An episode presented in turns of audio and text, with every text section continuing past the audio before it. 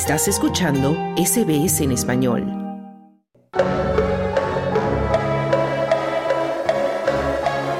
Hablemos de fútbol.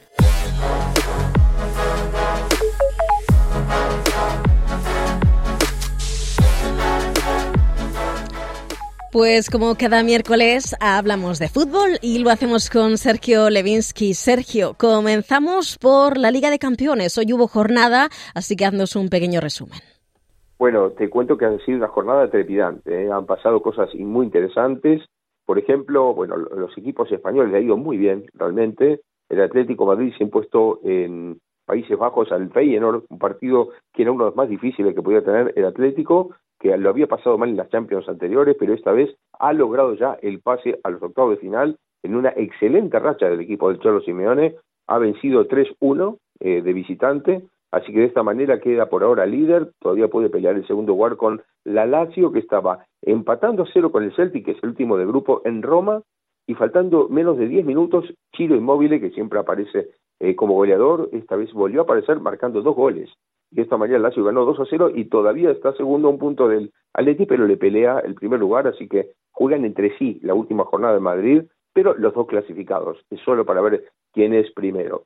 Otra cosa interesante es el grupo F. El grupo F, el PSG con tantas estrellas, con Mbappé, con todo lo que contrató, estaba perdiendo como local ante Newcastle.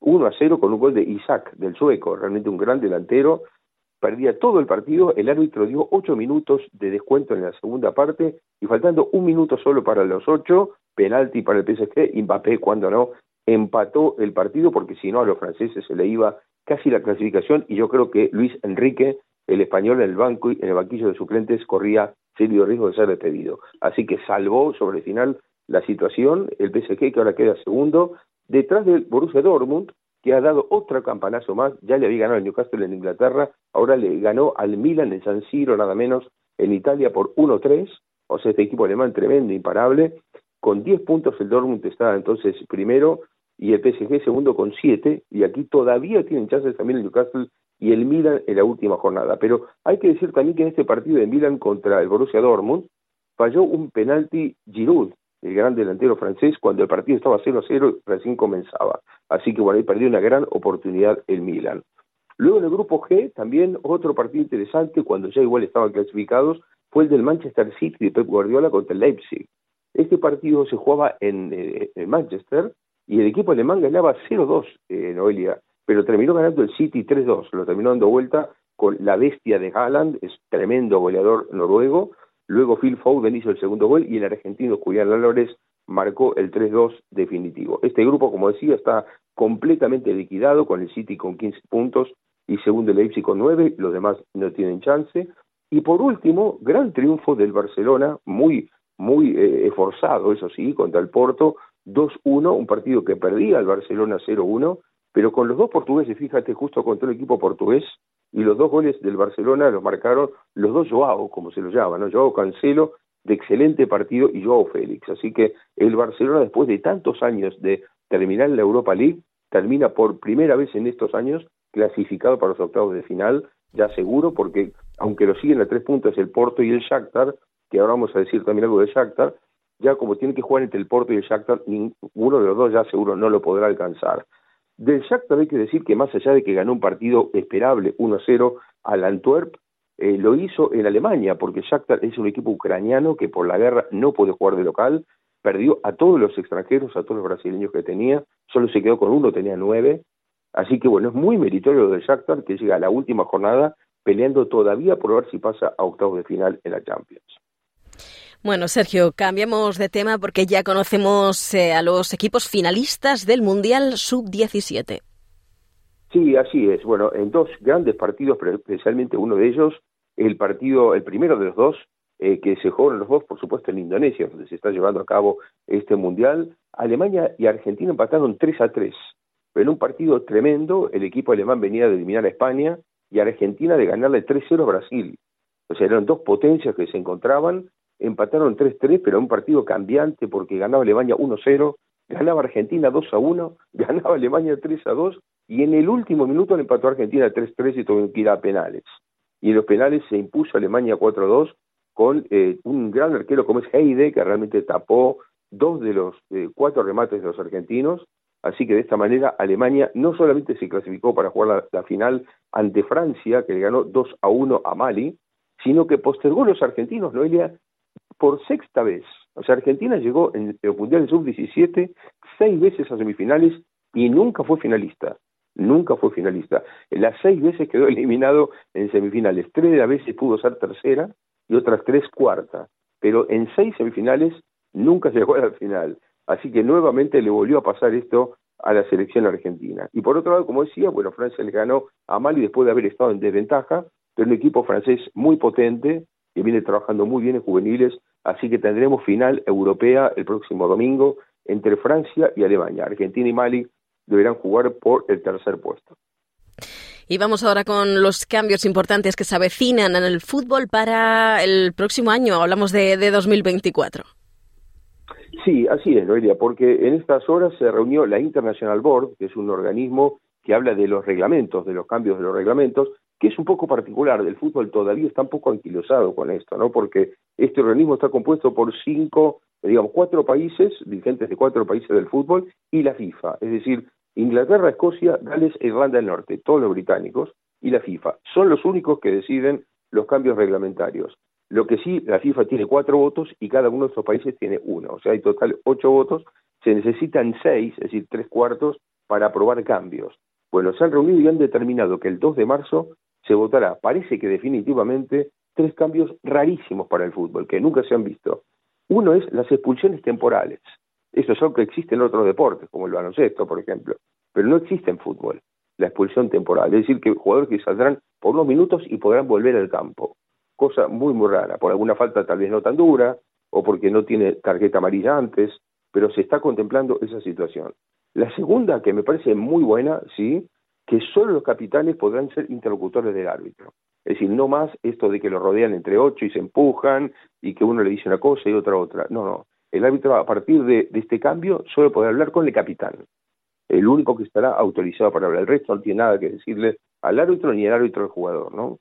Así que bueno, este será el segundo cambio. Y el tercero, que los árbitros comenzarán a llevar cámaras corporales de base. Es decir, que esto será justamente para ver cómo se relaciona con los jugadores, si reciben algún tipo de insulto, cómo manejan los partidos. O sea que ya habrá una especie de posibilidad de ver eh, cosas que antes no se veían de los árbitros, ¿no? Así que bueno, estas tres cosas se van a evaluar el 2 de marzo, pero claro, van a poderse aplicar desde que comience la temporada próxima, es decir, desde el primero de julio de 2024 para la temporada 24-25.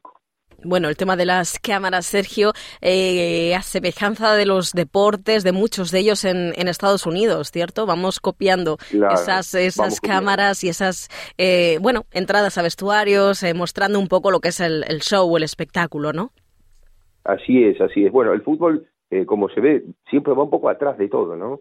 Va siempre más lento, tarda mucho en cambiar las reglas, eh, todo esto es, eh, en otros deportes es más común, ¿no? En fútbol empezamos a sorprendernos de ver, por ejemplo, que en este Mundial Sub-17, por ejemplo, y el Mundial Sub-20, ya los árbitros comentan cuando cobran un, un penal.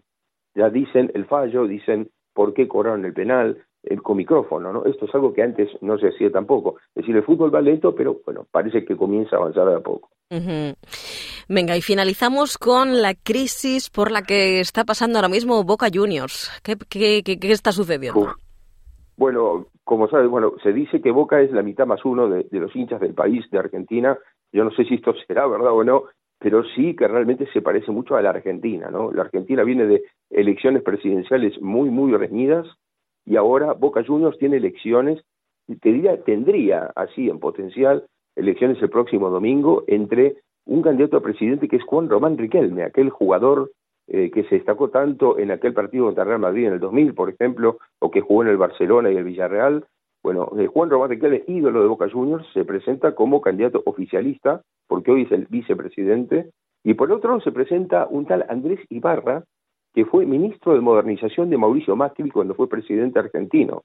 Pero el vicepresidente como candidato de Ibarra es el propio Mauricio Macri, que hoy es el presidente de la Fundación de la FIFA, nada más y nada menos. Bueno, ¿qué pasó? Que como opositores acudieron a la justicia porque dicen que en el padrón de los socios hay no menos de 13.000 personas que no están en condiciones de votar de todo ese padrón, que es muchísimo para un club. Bueno, la justicia, por el momento, la justicia de la Ciudad de Buenos Aires decidió postergar estas elecciones, pero en un momento que deportivamente, además, en Noelia, Boca acaba de quedarse fuera de la Copa Libertadores, que es su gran obsesión, como cantan los hinchas, lleva seis Copas Libertadores ganadas y no va a jugar la Copa Libertadores, ni siquiera va a participar en la temporada próxima, en 2024, porque no pudo alcanzar ninguna de las seis plazas que tiene Argentina para este torneo. Así que realmente está en una situación muy, muy complicada. Pero apareció algo más, una discusión muy extraña entre Macri y Riquelme, que se lleva mal desde hace mucho tiempo, porque lo que salió ahora es que, bueno, Riquelme es muy amigo del emir de Qatar, eh, de Mohamed Al-Thani, a tal punto que le agradeció en estas horas por cinco de los secuestrados argentinos que fueron liberados por Hamas, eh, que, viven en Israel, ¿no? Eh, según parece, Macri intercedió para que eso ocurriera, porque Qatar es árbitro, está como, como una especie de, sí, de árbitro entre este, Israel y este, Hamas, ¿no? Entonces, bueno, parece que Macri intercedió por esto. Bueno, ahora apareció, tuvo una discusión sobre un jugador de fútbol a través del de emir de Qatar.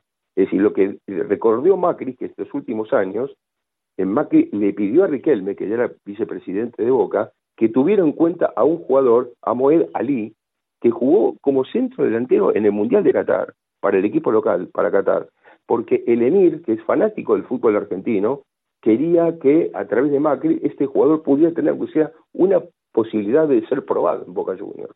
Bueno, lo que dice eh, en todo caso esto eh, Macri es que le pidió por este jugador a Riquelme que aunque ya lo tenga en cuenta, porque Boca Juniors tenía la publicidad de Qatar Airways en la camiseta. Entonces decía que con esto el Emir tal vez podía poner el doble de dinero para publicitar la camiseta.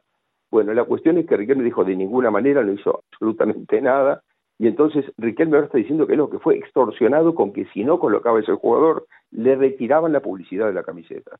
La cuestión es que efectivamente cuando terminó esa temporada y el jugador no estuvo en Boca, por supuesto, Qatar Airways efectivamente le retiró la publicidad de la camiseta a Boca, eso es un hecho, y Boca estuvo más de siete meses sin publicidad en la camiseta. Ahora, fíjate, Noelia, lo que es eh, todo lo que hay. Los entresijos de, Palacio, sí, sí, sí, Increíble, increíble. O sea, Boca parece como la Argentina en pequeña, ¿no? Es decir, una, en este momento mismo que estamos hablando, hay una cantidad inmensa de gente rodeando a Bombonera, es el estadio clásico de Boca Juniors, pidiendo que haya elecciones el domingo. Es decir, que hay un, la gente movilizada en la ciudad de Buenos Aires para pedir elecciones el próximo domingo. Bueno, pues esperemos que se resuelva pronto esa, esa crisis. Sergio Levinsky, como cada miércoles, gracias. Es un placer hablar contigo de fútbol. Bueno, igualmente, Noelia, un abrazo. Hasta la próxima. Dale un like, comparte, comenta. Sigue a SBS Spanish en Facebook.